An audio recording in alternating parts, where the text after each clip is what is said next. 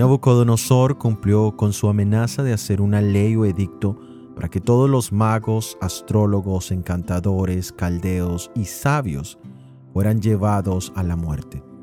Dentro del grupo de los sabios estaba Daniel y sus compañeros, por eso los buscaron.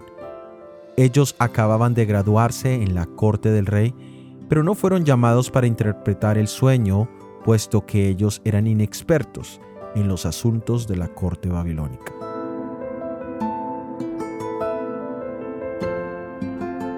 Muchas veces hemos visto eventos o episodios donde se han cometido grandes injusticias. Muchas veces hemos sido víctimas de esas injusticias. Leamos en la palabra de Dios. Si observas en una provincia la opresión de los pobres y la privación del derecho y la justicia, no te asombres por ello, porque al alto lo vigila uno más alto, y hay alguien aún más alto que ellos. Cuando la injusticia parece triunfar, vemos que por encima de ella está Dios.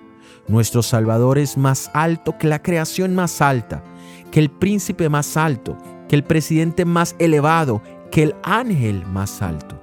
Jehová es el Altísimo, que vigila cada acto de injusticia y recompensará a cada uno de acuerdo a su actuar.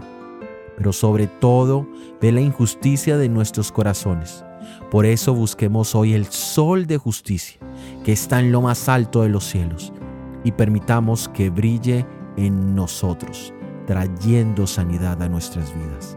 Soy Óscar Oviedo y este es el devocional Daniel en 365 días.